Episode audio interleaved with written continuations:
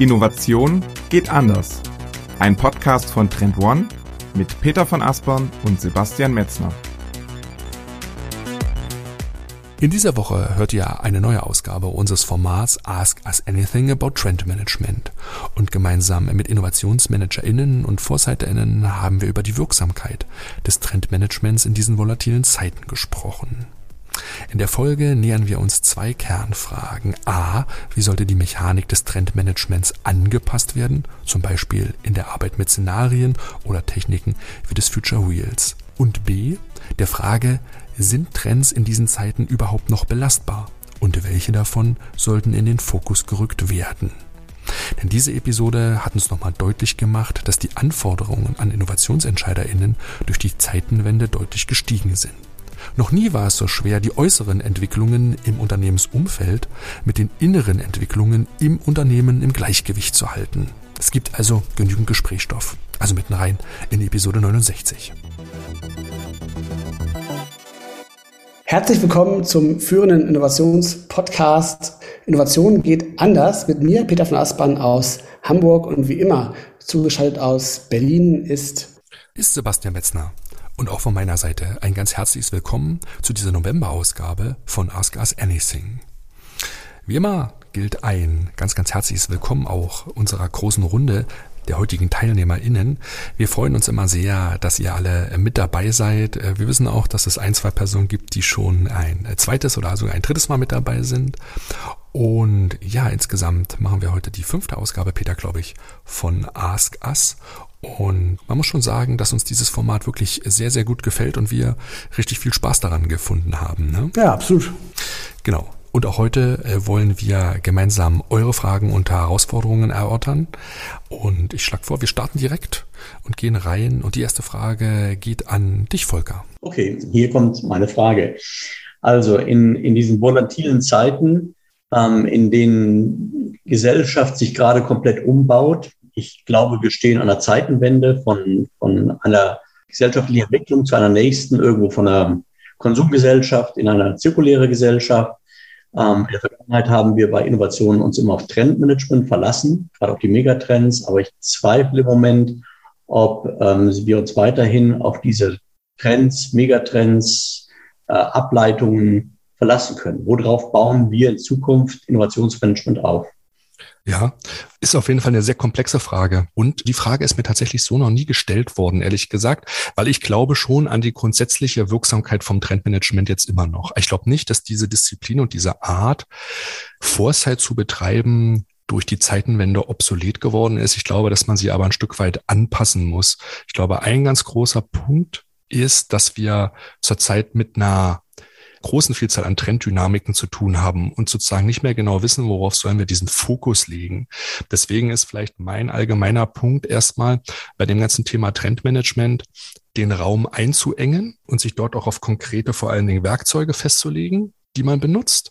Desto besser man die Werkzeuge beherrscht, desto, glaube ich, klarer und ergebnisorientierter kann man arbeiten. Und es ist auch auf jeden Fall ein großer Punkt an Kommunikation hinzugekommen. Dazu sage ich aber gleich nochmal was. Ich glaube, dass, klar, du hast es gesagt, die Megatrends so ein Stück weit herunterzubrechen, herunter zu kaskadieren, das funktioniert nicht mehr ganz so gut wie früher. Auf der anderen Seite, wir kommen ja eher von der Mikrotrendseite, ähm, von den ganz, ganz kleinen Anzeichen des Wandels. Auch da ist eine hohe Vielzahl entstanden, wo man jetzt den Wald vor Bäumen nicht mehr so sehr sieht man viel Rauschen sozusagen im Signal. Ich glaube, dass man sich vor allen Dingen auf dieser Ebene der Makrotrends heute sehr, sehr stark damit beschäftigen muss. Ne? Mega, Makro, Mikro auf dieser Ebene, wo sich quasi von unten und von oben beide Richtungen miteinander treffen. Und ich glaube, das ist einfach diese Trendebene, auf der man diese Dynamiken relativ gut einordnen kann und wo man auch, ich fast schon heute im Quartalsrhythmus, glaube ich, Dinge interpretieren und verorten muss. Deswegen würde ich empfehlen, vor allen Dingen mit Makrotrends zu arbeiten und weniger mit Megatrends zu arbeiten und immer wieder dann quartalsweise schauen, was hat sich hier verändert.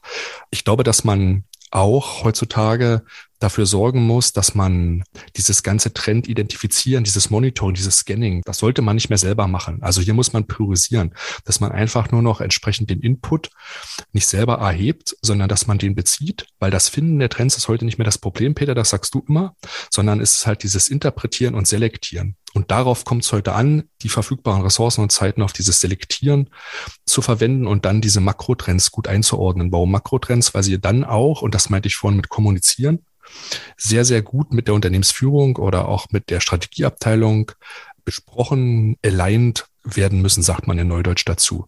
Und das ist so der zweite Schritt, dass man, glaube ich, ständig in der Kommunikation, sei es mit der Strategieabteilung oder mit den Fachabteilungen sein muss, um diese Makrotrends aus dem Trendmanagement halt gut zu besprechen, verschiedene Inputs reinzuholen, deren Meinung reinzuholen. Und darin liegt eigentlich heutzutage der Mehrwert, weil man das gut hinkriegt. Ich glaube, dann hat man das Trendmanagement so ein bisschen justiert. Darauf wollte ich hinaus und so ein paar praktische Anhaltspunkte geben, wie man das justieren könnte. Hilft das, Volker? War das sozusagen was, was dir geholfen hat? Peter, du kannst gerne auch noch ergänzen, ne?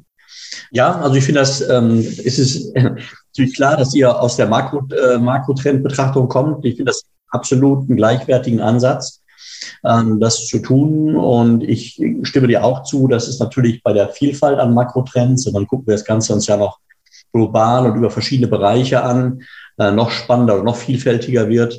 Mhm. Äh, sehen ja eben, wie viele Themen im Moment so aufpoppen und dann auch wieder verschwinden.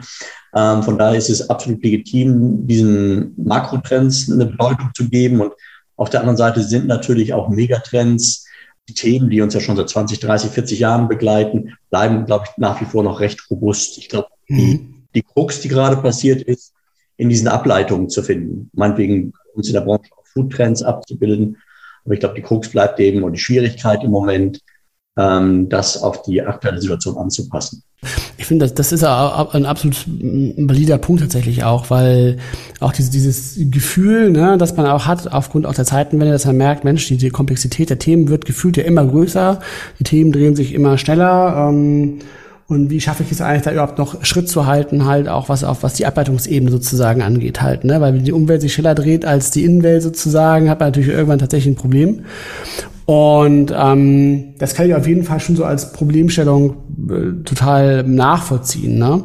Nichtsdestotrotz glaube ich auch, also was Sebastian sagte, ähm, ist ja im Kern, dass nach wie vor natürlich Trends ein gutes Werkzeug sind, um diese Zeitenwende zu dekonstruieren und zu verstehen, okay, aus welchen Strömungen, aus welchen Themen setzt sich das eigentlich äh, zusammen. Da wart ihr jetzt ja auch schon sozusagen auf einem gemeinsamen Nenner. Und dann ähm, hast du aber recht, Volker, wird es auf der Ableitungsebene natürlich jetzt tatsächlich wesentlich komplexer halt, weil man eben ähm, das Lineare Denken, was natürlich eh eigentlich nie eine gute Idee war, aber jetzt ja gefühlt so gar nicht mehr funktioniert.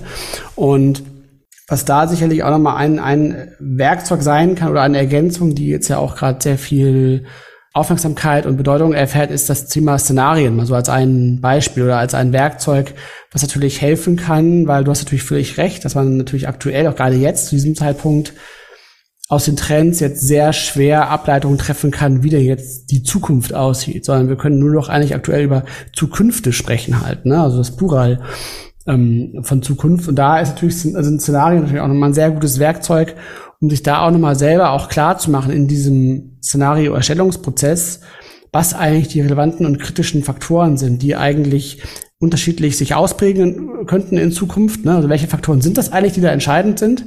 Wie könnten diese unterschiedlichen Ausprägungen aussehen und was könnte das dann machen mit unseren ähm, mit unseren Märkten, mit unseren Kunden, ähm, mit den Dingen, die für uns eben tatsächlich relevant sind halt. Ne? Das ist natürlich jetzt auch wahrscheinlich jetzt nicht schlussendlich die befriedigende Antwort zu sagen, ne, die, die, die Lösung. Aber es ist, glaube ich, ein ganz wichtiges Werkzeug, was an der Stelle auch nochmal helfen kann, ähm, dieser Komplexität so ein Stück weit Herr zu werden und eben auch dem Rechnung zu tragen, dass eben natürlich auch trotz guten Foresights und, und Trendmanagements natürlich einige Punkte einfach ja ungewiss und offen bleiben halt. Ne? Aber das kann man eben mit der Szenariotechnik, denke ich, sehr gut abtragen und erfassen und auch verstehen, auf welche Faktoren muss ich achten, wenn die sich verändern, äh, in welche Richtung sozusagen dann mein Szenario sich entwickelt. So, das nur noch mal so als methodische Ergänzung ähm, zu deiner Frage. Ja, ich will auch jetzt nicht die gesamten Raum einnehmen von der Zeit, die wir hatten, aber einen Aspekt würde ich noch gerne mit reinbringen. Also wir haben in der Vergangenheit immer bei Innovation auf eben Mega- und äh, Makrotrends konzentriert und das Trendmanagement als so ein bisschen Orientierung und für die Szenarien genutzt. Ich frage mich nur gerade, ob wir an der Schwelle stehen, wo auch die Legislative einfach dieses Thema Trends überschreibt. Ähm, es kann natürlich sein, dass aktuell, ich meine, wir sehen es bei, bei der Energiepolitik oder so, wo wir eigentlich nicht das, was der Verbraucher wünscht und will, sondern was die Politik mhm. vorgibt, wie uns das bei Innovationen in Zukunft beschäftigen wird. Also diese, diese Legislative, die wir bis jetzt immer als, als Prio irgendwas hatten, dass ja. die eine höhere Priorität gewinnt und gar nicht diese gesellschaftlichen Entwicklungen. Ja, also absolut. Also das stimmt, dass diese, diese, diese grundsätzlichen Rahmenbedingungen halt, ne, die eben äh, politisch, regulatorisch ähm, äh, sein können, auch wie beim Green Deal der EU zum Beispiel, ist ja auch so, so, so ein Punkt. Ne? Ähm, das sollte man definitiv ähm, auch damit berücksichtigen halt, ne? weil zu ganzheitlichem Trendmanagement, wie du schon richtig sagtest, gehören auf jeden Fall auch solche Rahmenfaktoren, die man da mitdenken muss. Und ähm, es ist auch richtig, dass gerade jetzt in solchen volatilen, krisenhaften Zeiten natürlich auch solche Themen eine größere Bedeutung halt bekommen.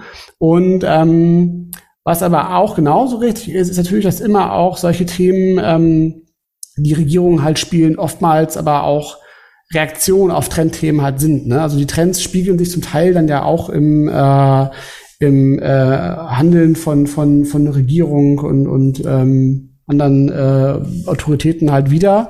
Ähm, das ist natürlich nicht immer sozusagen das, was, was Konsumententrends äh, widerspiegelt so.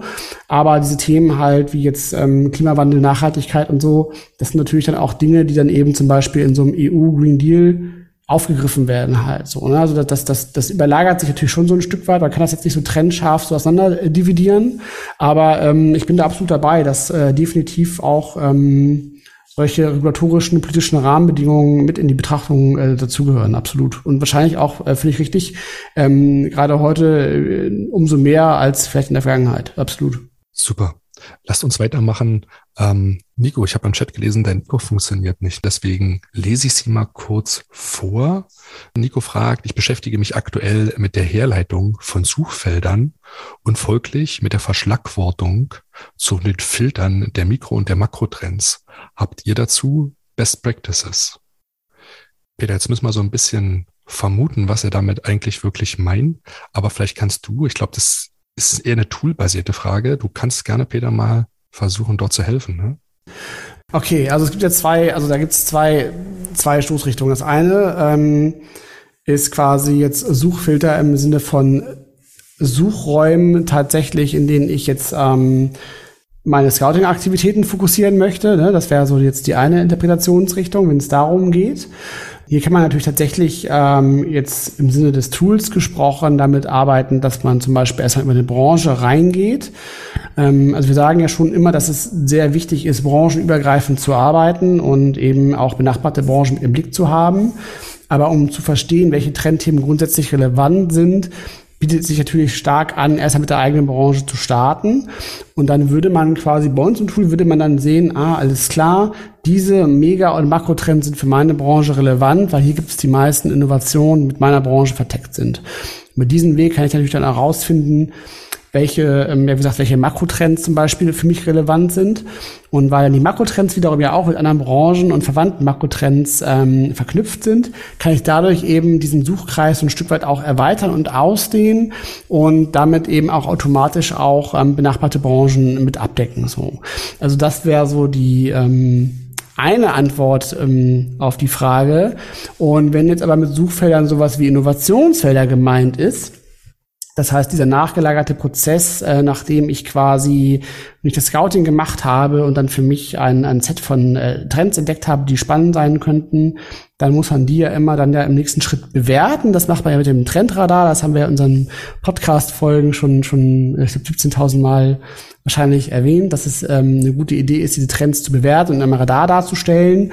Und dann stellt sich tatsächlich auch die Frage, wie komme ich jetzt von diesem Set an relevanten Trends, die ich in meinem Trendradar habe, zu Suchfeldern, auf denen ich dann nach ganz konkreten Ansätzen und Ideen suche, um konkrete Innovationsprojekte zu starten. Und hier ist die Antwort auf die Frage dann eher so gelagert, dass es dann hier darum geht, sogenannte Schlüsseltrends zu identifizieren, also so nennen wir das. Das heißt, das sind die Trends in eurem Trendradar, also unter den relevanten Trends, die den größten Einfluss haben, auch auf andere Trends halt. Also das sind sozusagen diese, diese Schlüsselthemen halt, ne, die eben sozusagen, weil die Trends sind ja miteinander verknüpft. Und welcher Trend sozusagen hat eigentlich auf die anderen Trends auch den stärksten Einfluss? Und wenn ich die halt rausfiltere, kann das eben immer ein sehr guter Ansatzpunkt sein, um auf Basis dieser Trends dann Cluster zu bilden halt. Also welche Trends sind mit welchen Trends eigentlich am ähnlichsten sozusagen. Und dadurch, dass ich dann eben diese Cluster bilde, kann ich mir auf diesen Weg eben tatsächlich dann auch, ähm, kann ich mir dann Suchfelder ableiten aus dem Trendradar, weil es ist eigentlich in der Regel nicht gut zu sagen, ein Makrotrend ist ein Suchfeld zum Beispiel. Das macht eigentlich keinen Sinn, sondern man muss da schon diesen Weg gehen zu gucken, okay, ne, welche, welche Trends liegen nah beieinander, welche Trends könnten vielleicht für einen, eins meiner Zielgruppen, ähm, welche Trends könnten da in, in der Kombination relevant sein. Und das ist dann eine gute Ausgangsbasis für so ein Suchfeld. Und dann würde ich eben im nächsten Schritt aber auch noch darüber legen, tatsächlich ähm, ähm, die Innensicht meiner Organisation, also auch die Frage mit reinnehmen, in welchen Feldern haben wir als Organisation eigentlich relevante Stärken und Skills und Assets, die wir mit einbringen können und wo sehen wir auch Marktpotenziale. Und wenn wir dann diese drei Faktoren, also Trends, Assets und Marktpotenzial übereinander legen, dann ist das schon eine sehr gute Ausgangsvoraussetzung, um auf der Basis eben tatsächlich Innovationsfelder zu bauen. Und du hast in der Frage jetzt Suchfelder ähm, geschrieben. Und das wird aber äh, oft in der Praxis eben tatsächlich synonym benutzt halt. Ne? Innovationsfelder, Suchfelder meint dann in der Regel oftmals so das, das Gleiche halt tatsächlich. Genau. Ich glaube aber in dem Fall, Peter, war fast das erste gemeint, was du erzählt hast, schon mit diesem Toolbezug. Das heißt, wie komme ich denn jetzt von der Makro- oder Mikrotrendebene, wo ich diese relativ mhm. kleineren Trendanzeichen sehe, zu eher größeren Clustern, unter denen ich dann aktiv werden kann und diese ganzen Findings einsortiere, um das Gefühl zu haben, ich habe das so ein Stück weit kategorisiert. Und kannst du dazu noch was zu den Filtermöglichkeiten im Trendmanager selber sagen? Weil ich glaube, darauf zielt die Frage auch hauptsächlich ab. Also wie gesagt, also wenn ich jetzt sozusagen auf der auf der Mikrotrend-Ebene halt starte, dann habe ich da auf jeden Fall wie gesagt diese eine Filtermöglichkeit eben ist die Branche. Das ist auf jeden Fall so der der beste Filter sozusagen, um mal so eine erste Eingrenzung halt vorzunehmen. Und, und, und ähm, da bietet eben das Tool ein Set von, ich glaube, 16, 17 Branchenclustern halt an, die man da anwenden kann. Ähm, dann kann man natürlich auch ähm, über Megatrends nochmal eine weitere, weitere Filterschicht zum Beispiel drüberlegen halt, ne? Oder auch ähm, über Region, also zum Beispiel jetzt Europa als Region, ähm, ist auch eine Filtermöglichkeit, die es gibt, oder auch Innovationstypen. Das heißt, den Unterschied zwischen ähm, technologischen Innovationen und zum Beispiel ähm, ähm, eher Produkt- oder Geschäftsmodellinnovationen. Und auf dieser Kombination von Filtern plus Volltextsuche, das gibt's ja auch noch, gibt's eben auf jeden Fall schon sehr viele Optionen, dann entsprechend halt diesen, diesen Scope immer weiter einzugrenzen halt. Ne? So komme ich dann ganz schnell von 50.000 Mikrotrends, also 50.000 Innovationscases, auf dann vielleicht nur noch irgendwie 200 oder so. Und also man zieht die Schlinge sozusagen immer enger und ähm, kann auf dieser Gesamtheit eben dann auch anzeigen lassen, welche Makrotrends, welche Megatrends sind denn eigentlich dann für die Themen, die ich mir dann da eingekreist habe, dann noch tatsächlich die relevanten äh, Themen halt. Und die ähm, Makrotrends, die kann man sich dann auch zum Beispiel dann direkt speichern in so einem ähm, Workspace, also so eine Art Sammelordner. Und den kann ich natürlich dann nach und nach iterativ so ein Stück weit befüllen und erstelle mir dann so eine Longlist sozusagen von ähm, Makrotrends oder auch Megatrends, die da interessant sein könnten, die ich dann im Abschluss auch nochmal priorisieren kann, halt zum Beispiel. Ne? Und das, das zum Beispiel wäre so ein äh, ganz pragmatisches Vorgehen, um da eben auf solche Themen stoßen zu können. Super. Nico, wir hoffen, das hat dir ein Stück weit geholfen. Wenn du da noch mehr Tooltips brauchst, melde dich gerne nochmal bei uns und deinen eigenen Klar, individuellen ja. Fall da auch nochmal genau angucken. Super. Dann lasst uns gern weitermachen mit der nächsten Frage. Ja, genau. Also die Frage ist jetzt nicht direkt von mir, sondern von meiner Vorgesetzten. Ich bin sozusagen heute als Stellvertretung da. Mhm. Genau. Gern, Nick. Ne? Also stell dich gerne vor und stell die Frage nochmal, dann beantworten wir sie. Genau. Also ich bin äh, bei St. Elmos Tourismus Marketing in München, Praktikant zurzeit und darf deshalb ähm, Podcast, äh, Podcast heute teilnehmen. Und die Frage war, äh, wie standhaft und relevant sind Trends in Zeiten von permanentem Krisenmodus, äh, Gesundheit und Corona, Wirtschaft, Inflation, anhaltender Krieg in Europa, Energie, Klima und so weiter äh, und starken gesellschaftlichen Spannungen. Ähm, aus der Foresight-Methodik her, ist ja das, was uns jetzt diese Dynamik vermittelt, die sogenannten Wildcards oder X-Events, könnte man dazu fast sagen. Also uns war allen klar, dass es eine Pandemie geben kann und geben wird. Ähm, die Wahrscheinlichkeit, dass sie eintritt, war relativ gering, aber die Wirkungen sind relativ hoch. Das ist ja quasi die Definition dieser Wildcards oder X-Events. Und auch, dass nochmal Krieg in Europa ausbricht, ist ebenfalls so eine Wildcard, wird zumindest ich so bezeichnen, Peter. Ich hoffe, wir liegen da so ein bisschen überein. Aber das sind im Grunde Dynamiken, die entstanden sind und diese treten jetzt in Wechselwirkungen mit Trends. Und diese Wildcards haben dazu geführt, dass gewisse Trends, die früher sehr stabil und auch sehr, ich sag mal, langwellig sich entwickelt haben, jetzt in einer relativ höhere Dynamik geführt worden sind. Und das in fast sämtlichen Sachen. Warum? Weil die Welt, und da kann man jetzt schon fast, wir haben vorher über die Megatrends, über die Makro- und die Mikrotrends gesprochen. Es gibt fast noch eine größere Ebene drüber und das sind die sogenannten Meta- oder Gigatrends.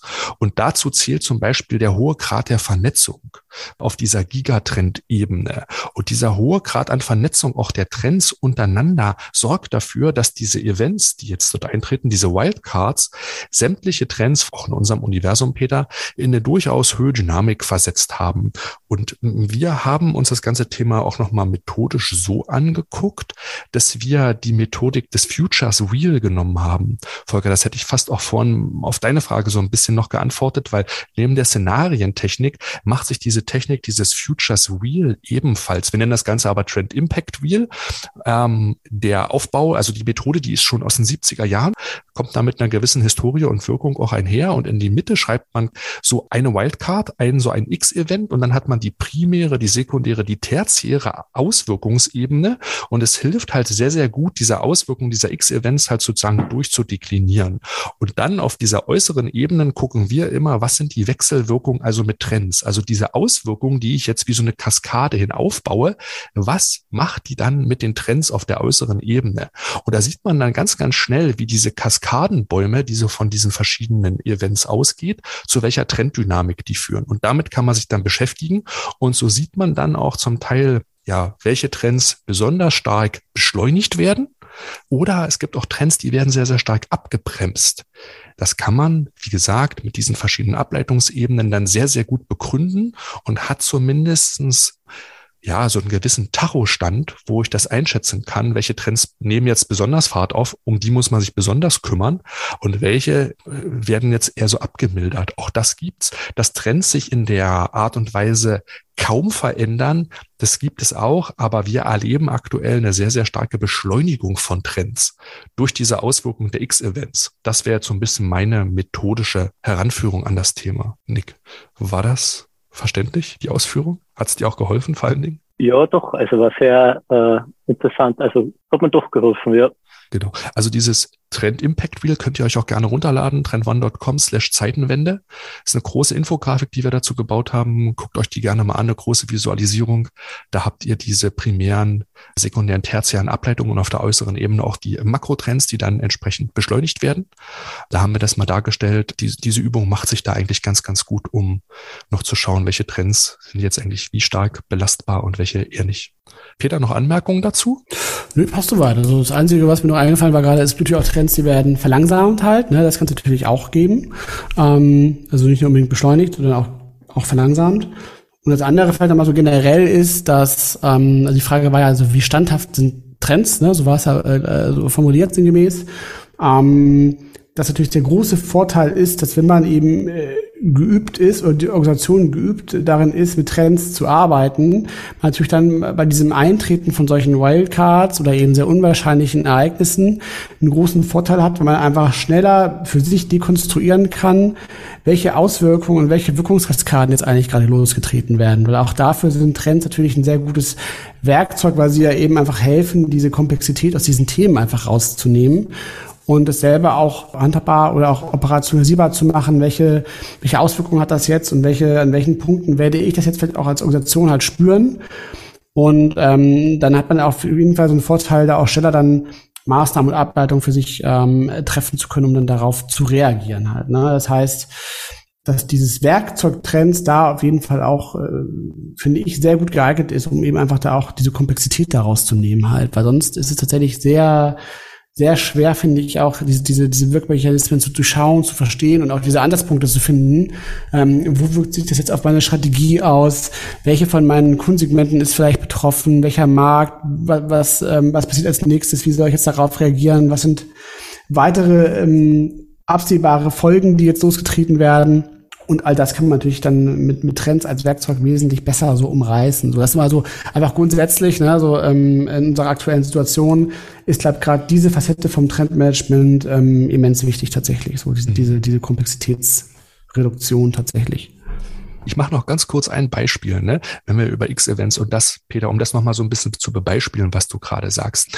Bei diesem Futures oder Trend Impact Wheel, da müsste man jetzt nicht den russischen Angriffskrieg auf die Ukraine in die Mitte schreiben, sondern man könnte jetzt die Übung machen, dass China zum Beispiel militärisch interveniert in Taiwan eine Wildcard, ein X-Event, was sich, glaube ich, bei jedes größere Unternehmen angucken muss. Was sind eigentlich dann die Auswirkungen auf der primären Ebene? Zum Beispiel die USA verhängt Sanktionen gegen China. Was hat das dann sozusagen mit unseren Import-Export-Quoten zu tun? Und da hangelt man sich dann auf die zweite Ebene. Dann, wenn wir zum Beispiel vor die Wahl gestellt werden, unterstützen wir die USA mit ihren Sanktionen oder handeln wir weiter mit China? Das hat die USA damals mit dem Iran gemacht. Ne? Dann werden sämtliche Nationen quasi, die mit China Handel treiben, dann von der USA gebannt, vom Binnenmarkt. Ne? Das könnte dann sowas sein auf der zweiten Ebene und dann könnte man davon auf die dritte Ebene weitergehen. Aber dieses China-Taiwan-Szenario oder dieser Experiment, das ist etwas, was gerade auch im Bezug auf das nächste Jahr sicherlich eine Gedankenübung sein muss, die in jedem größeren Konzern durchlaufen wird, weil natürlich die Handelsverflechtungen zu China immens sind und das einem größeren GAU gleichen würde, wenn es da dann auch zu sowohl politischen als auch ökonomischen Spannungen käme. Deswegen ist das hier ebenfalls etwas, was man schon heute gut durchdenken sollte. Peter, das wollte ich nochmal ein Beispiel mhm. hinzufügen ja. zu dem, was du gerade so ein bisschen. Und dann kann man natürlich auch überlegen, was heißt das jetzt für meine Produkte, für meine Lieferkette, ne, für meine Kundenbeziehungen, für meine Mitarbeitenden, für meine Standorte, für meine Ressourcen, Vorprodukte, für den Einkauf, genau. etc. Das sind dann alles dann Dinge, die man in das Interne dann übersetzen muss. Hoffentlich aber ein sehr, sehr effektives Beispiel. Wollen wir das hoffen, ja. Genau. Nick, wir hoffen dir damit geholfen zu haben und dass du deiner Kollegin, deiner Vorgesetzten dann damit ein paar gute Tipps geben kannst. Auf jeden Fall. Also ich habe fleißig mitgeschrieben und äh, werde auf jeden Fall berichten. genau, aber wir machen gerne weiter. Ich frage nochmal offen in die Runde. Gibt es weitere Fragen? Ansonsten können wir auch gerne nochmal zu Volker zurückkommen. Also ich habe auch eine, fleißig zugehört. Ähm, ich denke mir, das geht, dreht sich um die gleichen Themen, die uns auch oder die mich auch mal wieder beschäftigen. Ich bin nach wie vor dabei. Wir befinden uns in der volatilen Zeit. Es geht jetzt eben darum, ähm, aus den gegebenen äußeren Faktoren der Umwelt, äh, wie Peter richtig sagt, ähm, eine innere Welt zu schaffen und zu sagen, was bedeutet das für meine eigene Kategorie, die ich da gerade betrachte, was bedeutet das für mein Innovationsmanagement. Das ist ja eben da, dass man so ein, sich so ein kleines Universum baut, in welche Richtung man geht. Und es war eben auch die Frage nach den Sprungbrettern in der Innovation oder nach den Handlungsfeldern, wie man sich ähm, ich glaube, dieses ganz klassische Innovationsmanagement, wie wir es noch vor, vor der Pandemie äh, dachten, wo wir dachten, die Welt hat noch eine gewisse Stabilität, eine Kontinuität, äh, da muss man eine ganze Menge von weg, wegnehmen. Und ich bewege mich da auch zwischen eben diesen Megatrends und zwischen Makrotrends und zwischen politischen Entwicklungen und politischer Initiative. Ähm, und da muss man schauen, natürlich kommen jetzt solche Themen wie Rohstoffknappheit, in vielen Bereichen der rein Logistik wird für mich immer auch das Thema Logistik ist noch viel zu wenig bedacht in allen Themen, die wir, ähm, die wir besprechen im Innovationsmanagement, weil ähm, ich glaube, die Logistikkosten werden im Moment noch immer so unscharf betrachtet. Ähm, und dass man aber solche Themen weiter nach vorne zieht, dass man aber sagt, wie geht Logistik, wie geht ähm, Losgröße 1, das ist so ein Thema, was mich extrem beschäftigt. Losgröße 1, wie können wir das machen im B2C? Und da spielen eben auch gerade, da sehen wir gerade bei den Makrotrends tolle Entwicklungen. So, von daher bin ich immer wieder fasziniert von den Makrotrends. Und ähm, wir, wir, wir Deutschen, wir tendieren dazu, dass eine Lösung immer perfekt sein soll. Und wenn wir in andere Länder gehen, dann werden Dinge einfach mal probiert und gemacht. Und wenn man floppt, dann floppt man eben. Das ist mit dabei. Und trotzdem erhält man Anerkennung. Hier ist es eher so eine Schadenfreude. Also ich glaube, wir sind in einem, einem wir haben gelernt, dass äh, nichts sicher ist in dieser Welt. Das ist für mich das große Learning aus der Pandemie. Das wussten wir vorher schon, aber wir wollten es nicht wissen. Es ist nichts sicher. Ähm, und deswegen ist vielleicht auch die Betrachtung, also wenn man das einfach weiß, ist sich in diesem Spannungsfeld zwischen Mikro- und Makrotrends zu bewegen, äh, macht es noch viel mehr Spaß. So. Ja, ja, ist, aber was du sagst, ist, ist ja interessant, also gerade auch in Bezug auf, auf Logistik, war ja auch ein Aspekt, den du eben nochmal genannt hattest. Und es ist ja tatsächlich so, dass Logistik ja immer auch so ein Stück weit ähm, ganz nah so am Pulsschlag der Weltwirtschaft ist. Ne? Ähm, also wenn ich mir zum Beispiel jetzt gerade ist ja Berichtssaison, ne? den amerikanischen, also hier auch in Deutschland, aber auch in amerikanischen äh, äh, Börsen. Jetzt war ja, glaube ich, vor ein paar Wochen oder vor einer Woche war ja FedEx zum Beispiel, die ja ganz katastrophal ähm, performt haben da. Und das natürlich immer auch dann so Gradmesser, die einfach auch aufzeigen, wie es, wie es es gerade um den globalen Handel bestellt. So, ne? Und in Logistik, da spiegelt sich natürlich ganz viel äh, Trendthemen manifestieren sich tatsächlich zum Beispiel in dieser Branche halt, ne? sei es Nachhaltigkeit, sei es ähm, äh, die Weltwirtschaft, sei es globaler Handel, sei es Nearshoring oder Offshoring, je nachdem. All diese Dinge spiegeln sich ja wieder in, in, in dem Thema Logistik. Und was in der Tat interessant ist, ist zum Beispiel das Thema, das hatten wir in der Corona-Pandemie, dass das Thema Nearshoring eine ganz enorme Relevanz und Prominenz erfahren hat. Ne? Man hat ja gelernt, durch die Risiken der Pandemie, wenn jetzt in China die Häfen geschlossen werden, dann geraten unsere ähm, ähm, unsere Logistikkette gerät dann sozusagen in, in Schwanken. Ähm, ich kann meine Just-in-Time-Produktion nicht mehr aufrechterhalten und renne da in Probleme rein. Und ähm, deshalb ist es irgendwie resilienter sozusagen auch mal darüber nachzudenken, ob ich nicht die Produktion wieder hier nach Europa hole und eben Nearshoring betreibe so. Ne? Dann kam aber leider ja ähm, der, der russische Angriffskrieg auf die Ukraine, was dann wiederum zur Folge hatte, dass jetzt hier in Europa die Energiekosten so immens durch die Decke geschossen waren oder sind, dass quasi äh, Produktion hier in Deutschland ja ein Riesenproblem ist. Also alle Unternehmen, äh, die in Deutschland im, im Bereich produzierendes Gewerbe unterwegs sind, ähm, die haben ja gerade echt zu kämpfen halt. In Hamburg zum Beispiel ist ja mit, mit Arubis, äh, eines der größten Aluminiumwerke hier in, in Europa, ähm, das wurde jetzt ja sozusagen auf, ich glaube, 100 Prozent sogar Kurzarbeit gesetzt, so, weil die eben aufgrund der Energiekosten und Aluminiumproduktion ist halt super energieintensiv, überhaupt gar nicht mehr wettbewerbsfähig sind halt so. Ne? Deshalb sagt man, wir lassen, wir es einfach lieber und warten, bis es vorbeigeht so. Und das ist natürlich auch so eine Gegenbewegung zu dem Thema Nearshoring wiederum. Und wobei eben trotzdem der Punkt ist, dass es wichtig ist, diesen Trend Nearshoring eben zu kennen und anhand dessen eben auch so eine Bewertung halt vornehmen zu können. Ah, wie, wie wirkt sich jetzt eigentlich diese Krise auf das Thema aus? Wie wirkt sich die andere Krise auf das Thema aus? Und was heißt das eigentlich für mich? Also auch da sieht man ja wieder, ne, wie solche Trendkonstrukte eben da helfen können, ähm, ja, sol solche, solche Themen eben besser verorten zu können und dann auch besser Ableitungen treffen zu können. Aber man sieht an diesem Beispiel, finde ich, immer sehr gut, dass die Sachen eben ambivalent sind. So, Das heißt, es gibt da oft äh, nicht mehr diese Eindeutigkeit, sondern für verschiedene Betrachter äh, resultieren da verschiedene Schlussfolgerungen tatsächlich eben halt auch draus. So, ne? Und das, das bringt eben diese, diese, diese Komplexität auf jeden Fall auch da rein, so dass diese allgemeingültigen Wahrheiten für alle, die gibt's halt an der Stelle eben definitiv nicht mehr. Aber Peter, wenn ich da kurz noch ergänzen darf, ne, hätte man, ne, das wäre jetzt so, was wäre wenn? Das sind auch mhm. so eine Mechanik, die ich immer wieder empfehle, mit solchen Was wäre wenn Fragen zu, zu arbeiten. In dem Falle ist das, ne, ist ja schon mal ein Standortvorteil, dass die Aluminiumhütte quasi oder die Aluminiumfabrik im, im Norden steht. Im Norden hast du viel regenerative Energie. Ja. Hätte man jetzt quasi, ich weiß nicht genau, ob das jetzt eine Kraft-Wärme-Kopplung mit Gas ist, die dort vorliegt, aber was wäre, wenn gewesen, man als Aluminiumproduzenten auf 100 Prozent erneuerbarer Energie schon unterwegs gewesen wäre? Mhm. Ähm, das heißt Wind und ja, Solar.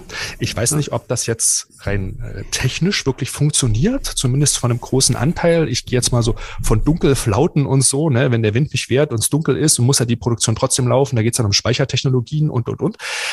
Aber was wäre, wenn ein großer Anteil der Energie äh, quasi nicht aus fossilen Energieträgern, sondern schon aus regenerativen Energien gekommen wäre, damit die entsprechende Fabrik betrieben worden wäre, hätte man damit dann die Kurzarbeit verhindern können. So, eine ganz praktikabel gefragt. Daran siehst du auch nochmal, wie dann die Kaskade weitergeht, wie die Verknüpfung weitergeht, wie wichtig es auch so ist. Und das, glaube ich, unterschätzen wir bei all den externen Faktoren, über die wir heute schon gesprochen haben.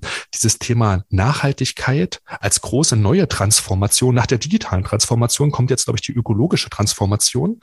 Wie wichtig sie wird, weil ich glaube, das haben wir noch nicht letzter Konsequenz durchgedacht, weil gerade alle physischen Güter, die wir heute noch produzieren und nutzen, die werden sich in den nächsten fünf bis zehn bis 15 Jahren radikal verändern müssen, weil sie einfach in der Kreislaufwirtschaft funktionieren müssen. Das heißt schon vom Design her, ne, vom Vertriebswegen her, wo sind die Rückgabepunkte, das wird sich alles verändern. Das heißt, die Produkte, die wir heute nutzen, die wird es vielleicht in 10, 15 Jahren, und da rede ich jetzt nicht vom Verbrennungsmotor, die wird es vielleicht gar nicht mehr geben. Also von den ganz, ganz ordinären Geschichten, wie zum Beispiel einer Couchgarnitur oder einer Matratze, das wird sich, tippe ich mal, alles sehr, sehr stark verändern. Und das ist auch immer mein Appell. Deswegen diese Nachhaltigkeitsthemen, glaube ich, noch, noch, noch wichtiger, weil sie schon von Beginn an im Entwicklungsprozess einfach mit berücksichtigt werden, weil es halt eine zirkuläre Wirtschaft geht. Das hat Volker ebenfalls ja vorhin schon angekündigt.